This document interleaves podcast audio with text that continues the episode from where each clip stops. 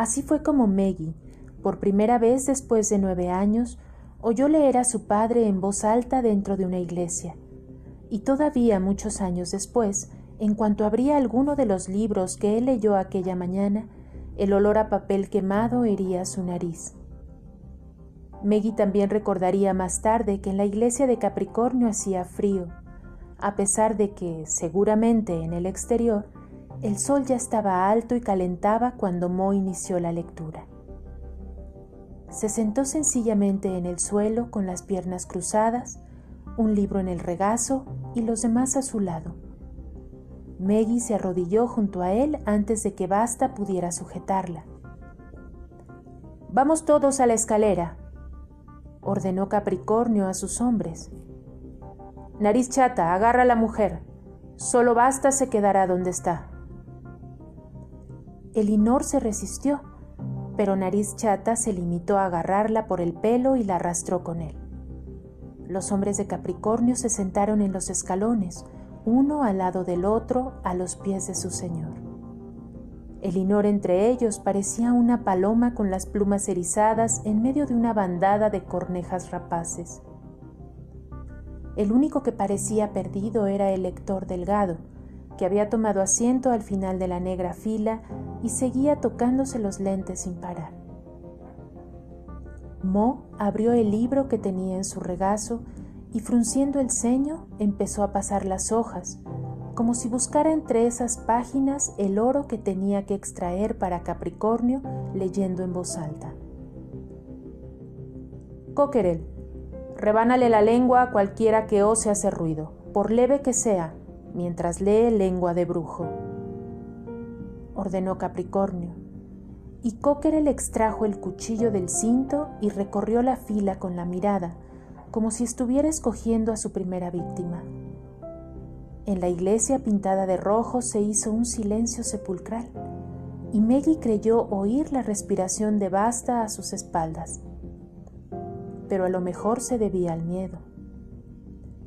A juzgar por su expresión, los hombres de Capricornio no parecían sentirse a gusto dentro de su pellejo y observaban a Mo con una mezcla de hostilidad y miedo. Maggie lo entendía de sobra. A lo mejor uno de ellos desaparecería muy pronto dentro del libro que con tanta indecisión hojeaba su padre. ¿Les habría contado Capricornio lo que podía suceder? ¿Lo sabría él mismo? ¿Qué ocurriría si los temores de su padre se confirmaban y desaparecía ella misma? ¿O Elinor? Maggie, agárrate a mí como puedas, ¿está bien? Le dijo su padre en voz baja como si hubiera adivinado sus pensamientos. Ella asintió y se aferró con una mano a su suéter, como si eso sirviera de algo. Creo que he encontrado el pasaje adecuado, dijo Mo en medio del silencio. Lanzó una última mirada a Capricornio, se giró de nuevo hacia Elinor, carraspeó e inició la lectura. Todo desapareció. Las paredes rojas de la iglesia, los rostros de los hombres de Capricornio y hasta el mismo Capricornio en su sillón ya solo quedaba la voz de Mo y las imágenes que se iban formando a partir de las letras como un tapiz en el telar.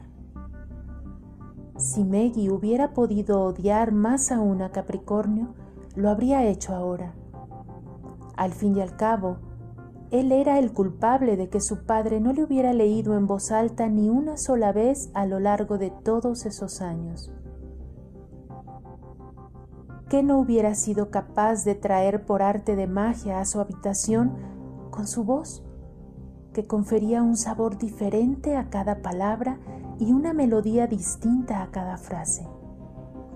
Hasta Cockerell se olvidó de su cuchillo y de las lenguas que debía cortar, y escuchaba atento con la mirada perdida. Nariz Chata miraba arrobado al infinito, como si un barco pirata con las velas desplegadas cruzara por una de las ventanas de la iglesia. Todos callaban. No se oía el menor ruido, excepto la voz de Mo que despertaba a la vida letras y palabras. Solo uno de los presentes parecía inmune al embrujo. Con rostro inexpresivo y sus pálidos ojos fijos en Mo, Capricornio permanecía sentado, esperando el melodioso tintineo de las monedas en cajas de madera húmeda pesadas por el oro y la plata. No necesitó esperar mucho tiempo. Ocurrió mientras Mo leía lo que Jim Hawkins, un muchacho apenas mayor que Maggie, vio dentro de una cueva oscura cuando vivió sus terribles aventuras. Corazón de tinta. Cornelia Funke.